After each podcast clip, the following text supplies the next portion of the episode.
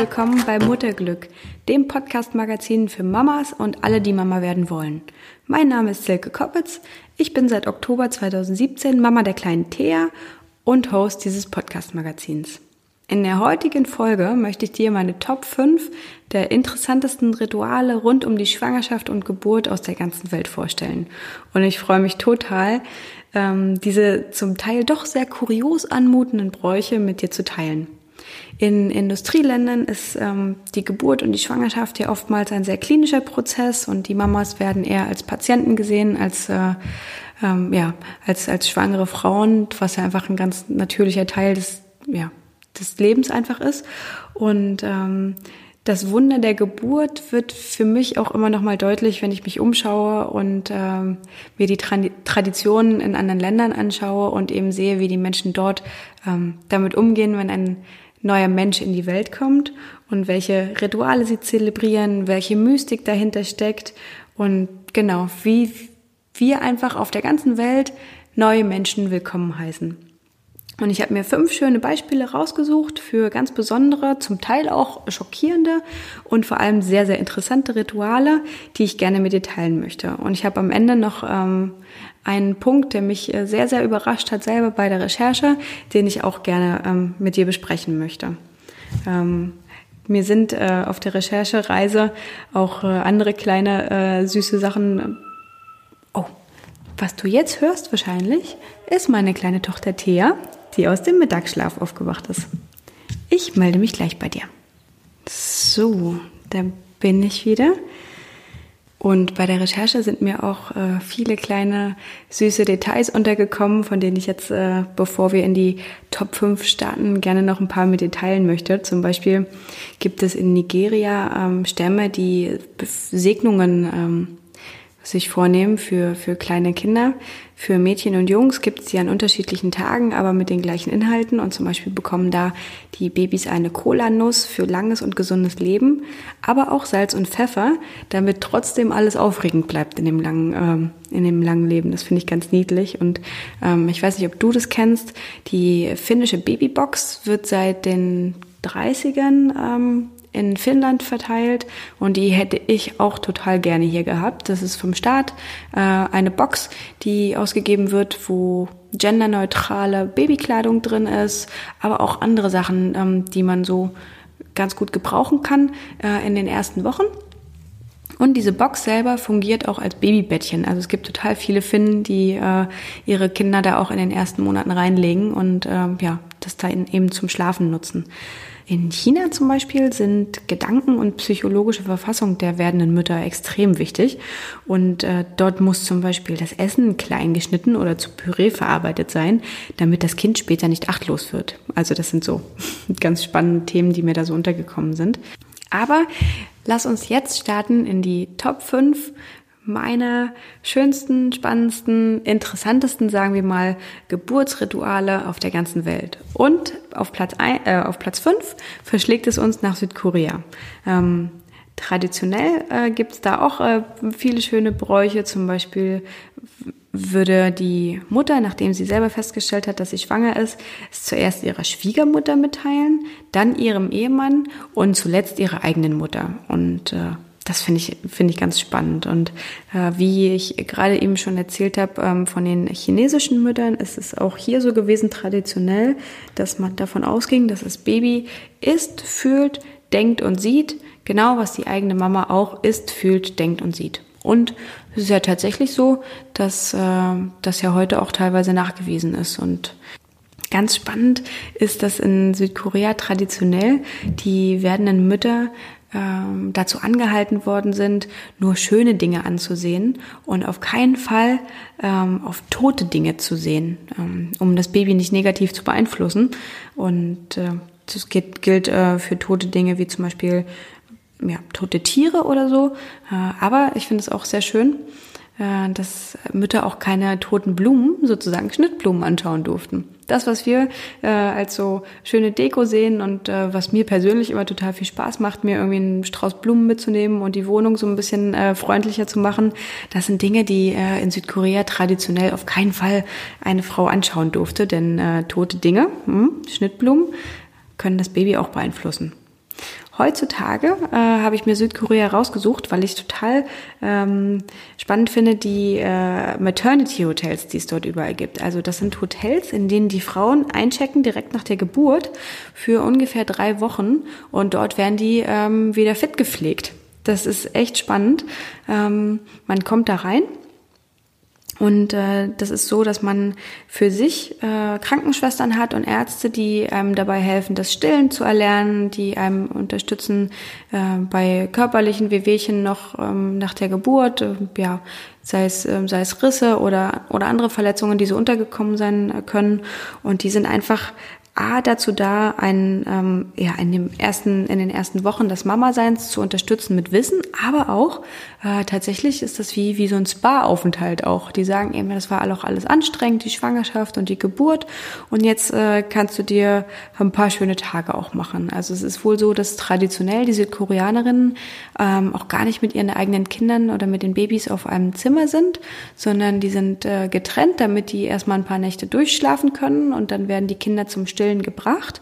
Äh, oder es ist sogar so, dass äh, viele sagen, ach Mensch, dann äh, pump doch ab, dann müssen, müssen wir dich nicht immer wecken, wenn die Kinder alle zwei Stunden kommen oder ja, ungefähr.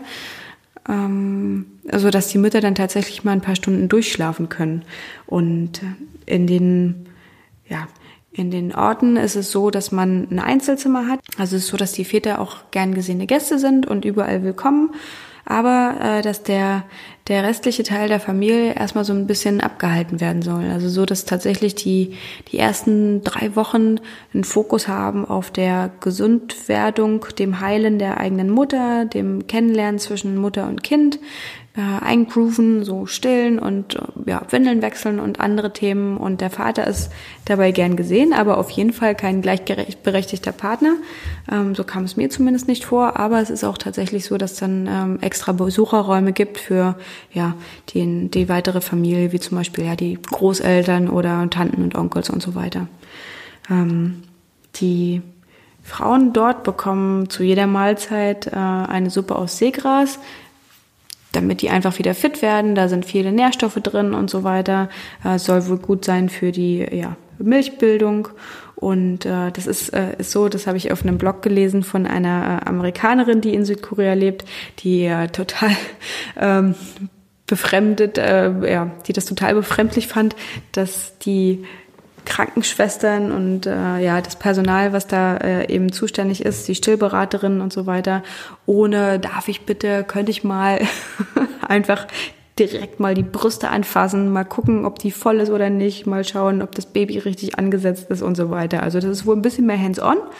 Ähm, aber das fand, äh, fand die, äh, die Amerikanerin auf jeden Fall sehr seltsam. Und ich kann mir vorstellen, dass ich wahrscheinlich auch ein bisschen überfordert wäre. Man spricht ja vielleicht die Sprache auch nicht perfekt und dann äh, wursteln gleich mehrere an einem dran rum. Aber es ist eben so, dass man tatsächlich wahrscheinlich da dann nach drei Wochen rausgeht und weiß, wie Stillen funktioniert. Es ist in, äh, in diesen Maternity-Hotels super warm. Die versuchen das alles auf 29 Grad irgendwie äh, zu heizen, alle Räume. Und man soll auch immer dicke Socken tragen und ja, dicke, dicke Schlafanzüge. Und es werden so auch äh, Massagen gemacht, die auch versucht, ja, die, die irgendwie das Ziel haben, dich zum Schwitzen zu bringen. Und es werden Öle auch genutzt, um da tatsächlich irgendwie alle Fluten aufzumachen und dass man richtig anfängt zu schwitzen, weil die eben sagen, dass es äh, gut ist, ähm, nach der Geburt sich da auf keinen Fall irgendwie in, in eine kühle Umgebung zu, zu begeben und da schön, schön zu schwitzen und dass es eben, dass es eben hilft dabei, ähm, ja, Gelenkschmerzen und äh, generell eben körperliche Schmerzen zu vermeiden und zu vermindern äh, nach der Geburt. Traditionell war es auch so, dass die koreanischen Frauen nicht ähm, geduscht haben nach der Geburt bis zu einer Woche. Das ist jetzt ein bisschen anders. Ähm, ich glaube, es ist auch ganz gut äh, aus hygienischen Gründen, dass man das jetzt nicht mehr macht, aber das war eben früher so. Ähm, heutzutage ist es auf jeden Fall in den Maternity Hotels so, dass man immer diese Sitzbäder machen soll. Ähm, das ist, das sind Bäder, die sozusagen äh, speziell für, ja, für den unteren äh, Körperbereich, also ja, für die, für die Vagina und den, und den, den Po eben äh, gedacht sind, damit man, wenn man, gerade wenn man genäht worden ist, da äh, einfach noch schneller ähm, gesund wird wieder. was koreanische Frauen sehr, sehr schätzen an diesen Maternity Hotels, ist neben äh, dem ganzen gepampert werden und der Unterstützung und der Hilfe, äh, aber auch, ähm, dass sie äh, so verbreitet sind, dass man tatsächlich in diesem Hotel äh, ist, wahrscheinlich direkt in seinem Viertel, wo man auch lebt, und dass man da eben schon gleich äh, relativ viele Mamas kennenlernt, die äh, zur gleichen Zeit äh, geboren haben und mit denen man sich dann eben auch später mal verabreden kann oder ja einfach äh, besprechen kann eben auch, ne? Den, den Austausch, der einem ja vielleicht dann doch ein bisschen äh, fehlt oder auf jeden Fall, der ja auf jeden Fall wichtig ist, wo man ja so viele Sachen zu fragen, zu bereden hat, etc. Dann direkt nach der Geburt, aber auch dann später. Das ist eigentlich eine schöne Basis, so für Freundschaften, die geknüpft werden können. Ähm, Genau, für mich persönlich weiß ich gar nicht, ob das sowas wäre. Also ich glaube, ein Maternity Hotel ist eine mega geile Sache, wenn man irgendwie den Mann einfach mit auf dem Zimmer hat. Ähm, das war mir immer sehr wichtig, dass mein Mann teilhaben kann eben an äh, ja, an den ersten magischen Tagen und den magischen Wochen, wenn man dann äh, zu dritt ist als kleine Familie, dann oder später, glaube ich, wenn es äh, an, an das zweite oder das dritte oder keine Ahnung, das vierte, fünfte, zehnte äh, Kind geht, wäre es mir auch, glaube ich, wichtig, dass da ähm, meine anderen Kinder mit dabei sind. Also das, äh, das wäre was, auf das ich auf jeden Fall achten würde. Aber ansonsten ist das doch eigentlich eine ziemlich coole Sache. So ein, äh, so ein Ort, an den man einfach gehen kann, wo einem alles möglich abgenommen wird. Man muss nicht kochen, man muss nicht putzen, man muss nichts vorbereiten. Ja, für Platz vier begeben wir uns nach Spanien.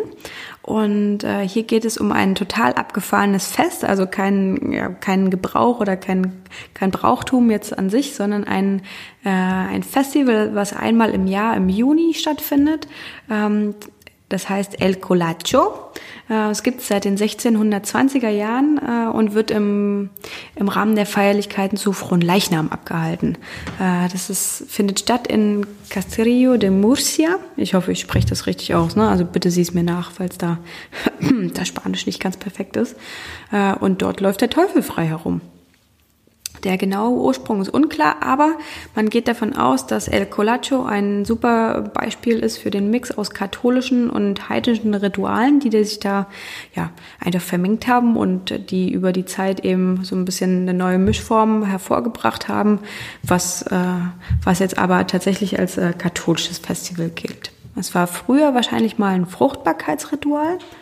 Und es findet auf jeden Fall so, also es, ja, es geht so vor sich, dass äh, Teufel, ich habe jetzt gerade Anführungszeichen gemacht, die du nicht sehen kannst, aber bitte denk sie dir, mit rot-gelben Masken durch die Straßen laufen da von diesem Ort und äh, die äh, beleidigen die Zuschauer, die sich da zusammenfinden und schlagen sie mit einem, und ich mache mal wieder ähm, die Anführungszeichen, Pferdeschwanz, der einem, an einem Stab befestigt ist. Ja, das sind dann so, ja, wahrscheinlich mal traditionell Pferdehaare, jetzt auch äh, ja, Seile oder so generell eben Nachbildung von einem Pferdeschwanz an einem Stab und die rennen hinter den Zuschauern her, beleidigen die und ja, machen da irgendwie ein bisschen Tohuwabohu. Und dann gibt es Trommeln und die äh, kündigen dann die Ankunft des schwarz gekleideten Atableros an. Uh, und das sind äh, fromme Männer, die da sind, um den Teufel auszutreiben. Und dann beginnt äh, sozusagen das, was das Festival ausmacht, der Sprung des Teufels. Auf den warten da alle. Ähm, Babys, die im Vorjahr geboren wurden, werden auf Matratzen gelegt, direkt auf die Straße. Und dann kommen eben diese kostümierten Männer, die sich dann eben als Teufel verkleidet haben. Und die springen über diese Babys auf den Matratzen und laufen. Also die laufen quasi die Straße entlang und da liegen dann eben diese Matratzen hintereinander aufgestellt und auf diesen Matratzen liegen Kinder. Ähm, ja, und diese erwachsenen Männer springen, laufen, hüpfen über diese Kinder drüber. Ähm, und das ist, abgesehen davon, dass es bestimmt mega lustig aussieht, äh, ziemlich äh, gefährlich, stelle ich mir zumindest vor. Und man denkt eben, das ist eine Art Taufe und äh, glaubt, der Teufel nehme die Sünden der Babys auf und beschützt sie vor Krankheit und Unglück.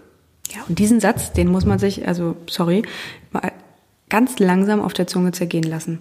Der Teufel nimmt die Sünden der Babys auf, weil die ja schon total viel gesündigt haben und ja sowieso mit der Erbsünde äh, auf die Welt gekommen sind.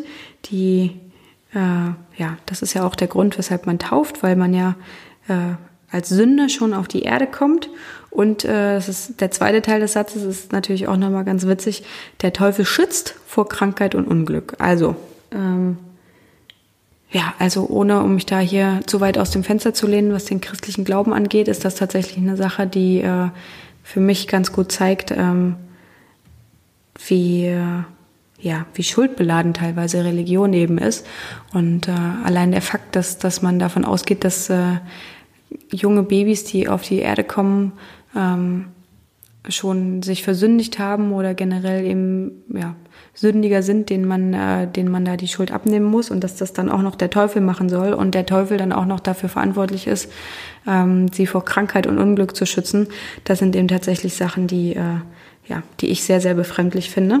Ähm, ich habe es jetzt aber nicht deshalb auf die Liste genommen, sondern einfach, äh, weil ich äh, ja, weil ich das eine ziemlich, äh, ziemlich interessante Brauch, äh, ein ziemlich interessantes Ritual finde, dass da die Kinder auf die Erde gelegt werden und dass dann der Teufel darüber springt und äh, generell eben die, äh, ja, die umstehenden ähm, die umstehenden Zuschauer den Teufel auch noch mit dazu beschimpfen, äh, weil sie dann selber auch glauben, dass sie Unglück im nächsten Jahr vermeiden können. Und am Ende ähm, ist es eben so, dass die Babys dann, äh, nachdem sie hoffentlich das unbeschadet überstanden haben, die ganze Springerei und die Aufregung, mit Rosenblättern bestreut werden und den Eltern zurückgegeben werden. Und das ist so, dass früher ähm, nur Babys aus dem Dorf eben daran teilgenommen haben, aber dass es heute sich äh, einer großen Beliebtheit erfreut und äh, ja, so ein bisschen Kultsache geworden ist und dass die äh, katholische Kirche, ähm, vor allem Papst, Benedikt 16., die wollten sich davon distanzieren. Das hat jetzt aber, glaube ich, nicht so gut geklappt. Äh, aber es ist so, dass ähm, es auf jeden Fall bisher keine Verletzten gab. Also es wird auf jeden Fall immer gesagt, dass da bisher kein Baby zu Schaden gekommen ist, was ja auch nicht so normal ist, wenn da erwachsene Männer einfach mal irgendwie in einem schönen, schnellen Tempo durch die Straßen rennen und da über Babys drüber hüpfen. Ja, jetzt kommen wir so langsam zur Top 3 und äh, es geht wieder nach Asien, nach Japan. Und wir sind hier auch wieder angekommen an, äh, ja, an einem auf jeden Fall sehr skurrilen Festival äh, und einem Ereignis, das einmal im Jahr abgehalten wird. Äh, und zwar geht es um eine, eine Festivität, in der es darum geht, dass Sumo-Ringer Babys zum Weinen bringen. What? Äh, ja, tatsächlich. Äh, das ist die ausdrückliche Erlaubnis äh, der Eltern und auf jeden Fall auch die Absicht, dass eben äh, auf diesem jahrhundertealten Festival, das Naki Sumo heißt, das heißt weinender Sumo übersetzt, einmal pro Jahr in Japan gefeiert wird. Und es ist tatsächlich so, dass die Eltern da wie verrückt dafür kämpfen müssen, einen Platz überhaupt zu ergattern in diesem Festival. Und es sind dann 100 Babys, die äh, ja die da eben einen Platz haben und die gegeneinander antreten. Und gewonnen hat dann das Kind, das die Sumo-Ringer zuerst zum Weinen bringen können. ähm, jedes Baby wird ganz ordentlich gestylt, also die Haare, das Outfit, das ist alles da total wichtig und dann werden die, äh, werden die nach vorne gebracht von den stolzen Eltern und dann werden die vorgestellt. Und äh, jeweils zwei Babys werden von den Sumos gehalten und dann richtig geärgert auch. Also die haben, äh, die Sumos haben dann auch gruselige Masken auf und die rufen dann äh, irgendwie Naki, Naki, Naki, das heißt Weine. und der Sieger ist tatsächlich das Baby, das zuerst weint. Oder, wenn beide gleichzeitig anfangen zu weinen, das lauteste.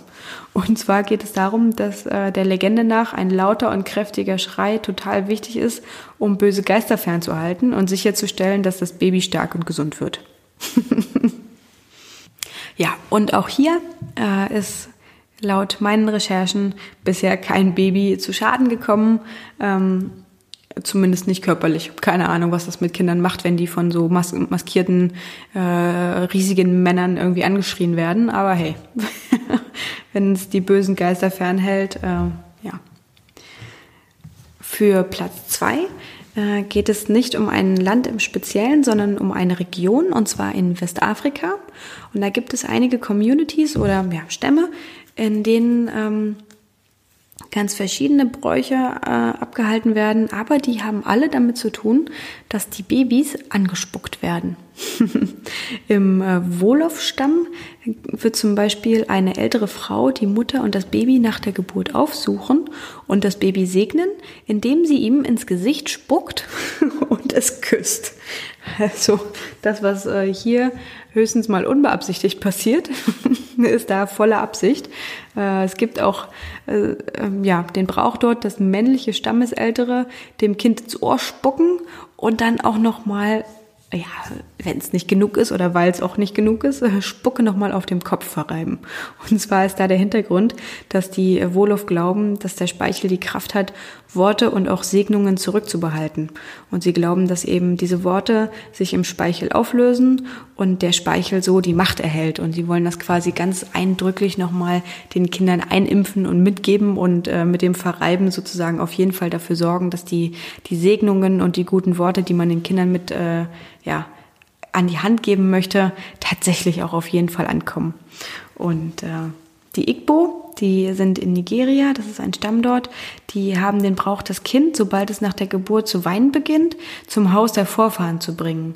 Und dort wartet dann ein Verwandter, der Samen kaut von einem bestimmten Pfeffer und diese, diese Masse von Pfeffer und ja, Speichel wird auf dem Finger verrieben und dem Baby unter die Zunge geschoben. ja, viel Spaß dabei, das Schreien auszuhalten. Also wenn ein Neugeborenes äh, Pfeffer unter die Zunge kriegt, ist das bestimmt auch ähm, weder für das Kind lustig noch für alle anderen, die drumherum stehen. Und ähm, genau, das Kind wird in dem Zusammenhang äh, ja auch nochmal gesegnet. Und äh, die Ashanti, das ist ein Stamm in Ghana, äh, die haben den Brauch, dass der Opa dem Kind bei seiner Taufzeremonie in den Mund spuckt, um seinen Geist zu stärken. Und äh, ja, das wirkt auf uns wahrscheinlich äh, relativ befremdlich. Äh, ich glaube nicht, dass es hier irgendwie Bräuche gibt. Das habe ich zumindest noch nie gehört, die irgendwie mit Spucken zu tun haben. Ähm, ähm, aber was ich total schön daran finde, oder tatsächlich aus hygienischen Gründen weiß ich auch nicht, ob das immer so die beste Sache ist, irgendwie einem Kind Spucke in den Mund zu schmieren oder auf jeden Fall generell Kinder anzuspucken. Aber ich finde den Gedanken dahinter total schön und einfach, dass man sagt, dass man auf jeden Fall möchte, dass die Worte beim Kind bleiben und dass die Segnungen auf jeden Fall ankommen. Ähm, und dann sich überlegt, ja, wie, wie kann das sein? Und ja, die Worte kommen ja aus meinem Mund, vielleicht ist das dann in meinem Speichel.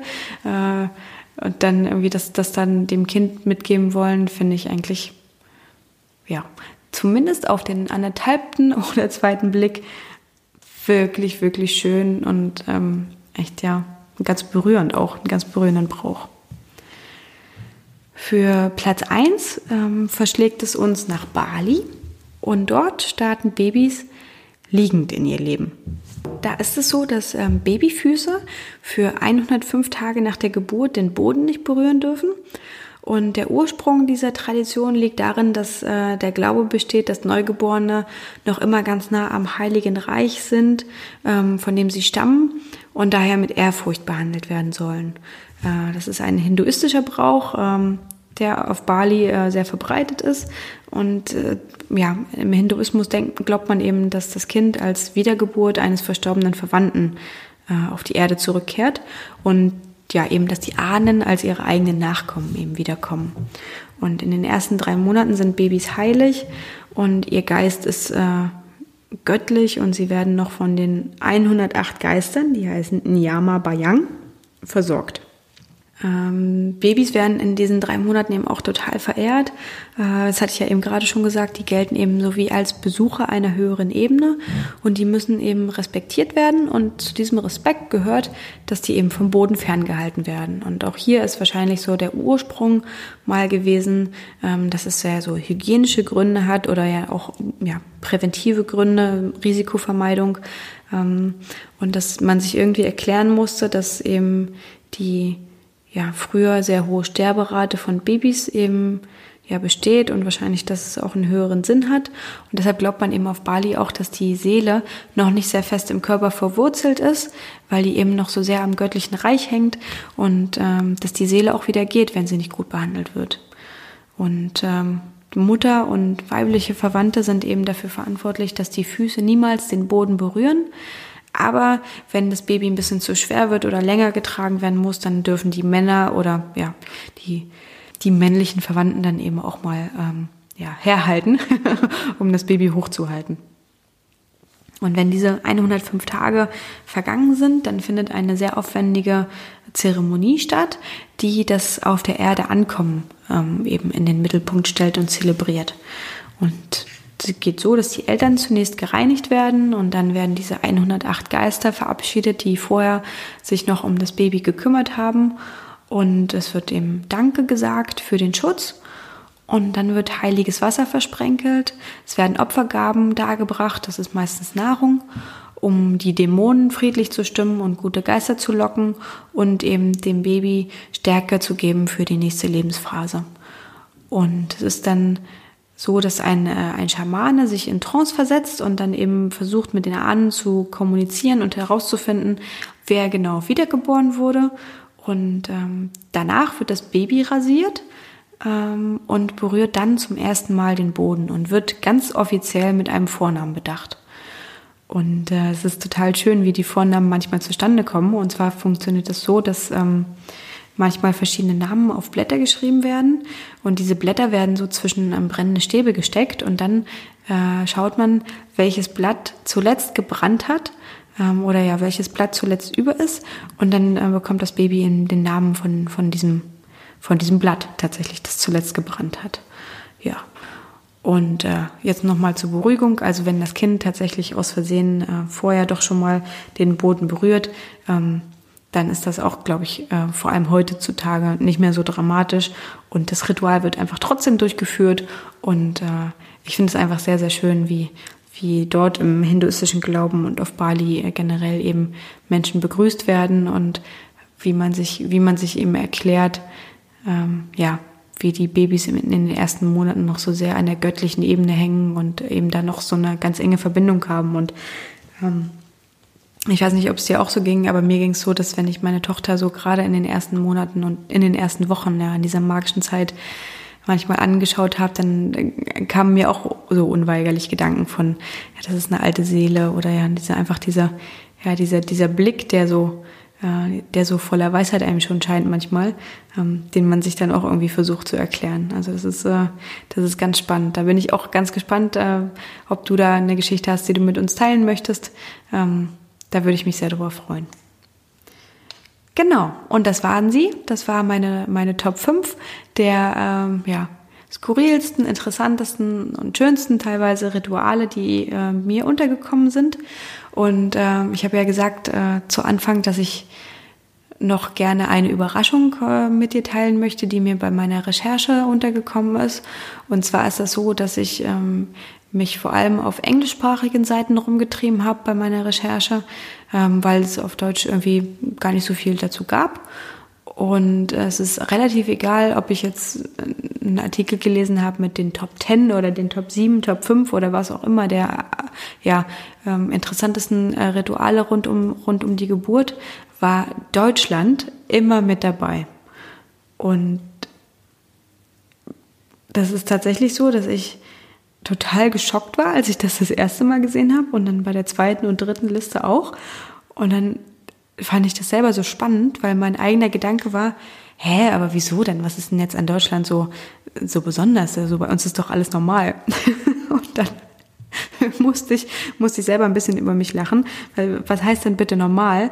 Und ähm, das ist echt spannend, weil weil ich von mir immer so ausgehe, so dass ich ja total aufgeschlossen bin und mega tolerant und dass ich aber, wie mir dann nochmal ganz, äh, ganz extrem bewusst geworden bin, ähm, offensichtlich, aber unbewusst trotzdem meine eigene Kultur als Maßstab genommen habe und als Brille, durch die ich eben andere Kulturen betrachtet habe. Und ähm, ja, eben einfach so dieses, wir sind die Normalen und alle anderen sind verrückt. ähm, Finde ich ja immer total spannend und tatsächlich liebe ich ehrlich gesagt solche Momente auch, weil sie eben dazu beitragen zu lernen und eben die eigenen Denk- und Handlungsmuster nochmal zu hinterfragen und vielleicht auch zu ändern. Und unsere Mitmamas äh, auf der ganzen Welt finden an Deutschland äh, tatsächlich einige Dinge total ungewöhnlich. Ähm, Aber es ist so, dass äh, bei uns das Hebammensystem tatsächlich äh, immer wieder genannt wird, dass die Geburten bei uns ganz normal, ähm, also so normal wie möglich stattfinden und spontan und dass es äh, im Vergleich zu anderen Ländern nur wenige oder fast oder ja gar keine Schmerzmittel zum Beispiel ähm, teilweise gibt. Unsere Regelungen zum Kündigungsschutz, zum Elternzeitsystem und zum Mutterschutz werden ganz oft bedacht.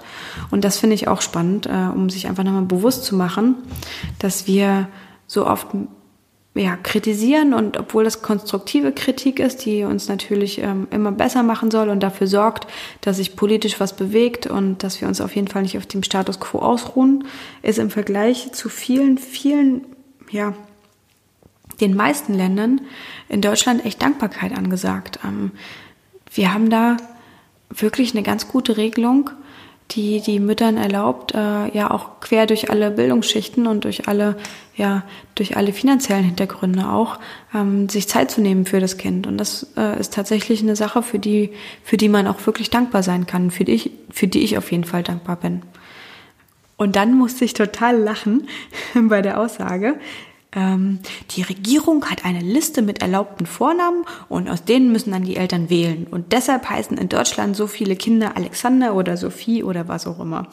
und das klingt so ein bisschen streng, als wären je irgendwie, keine Ahnung, fünf Optionen für Jungs und Mädchen möglich.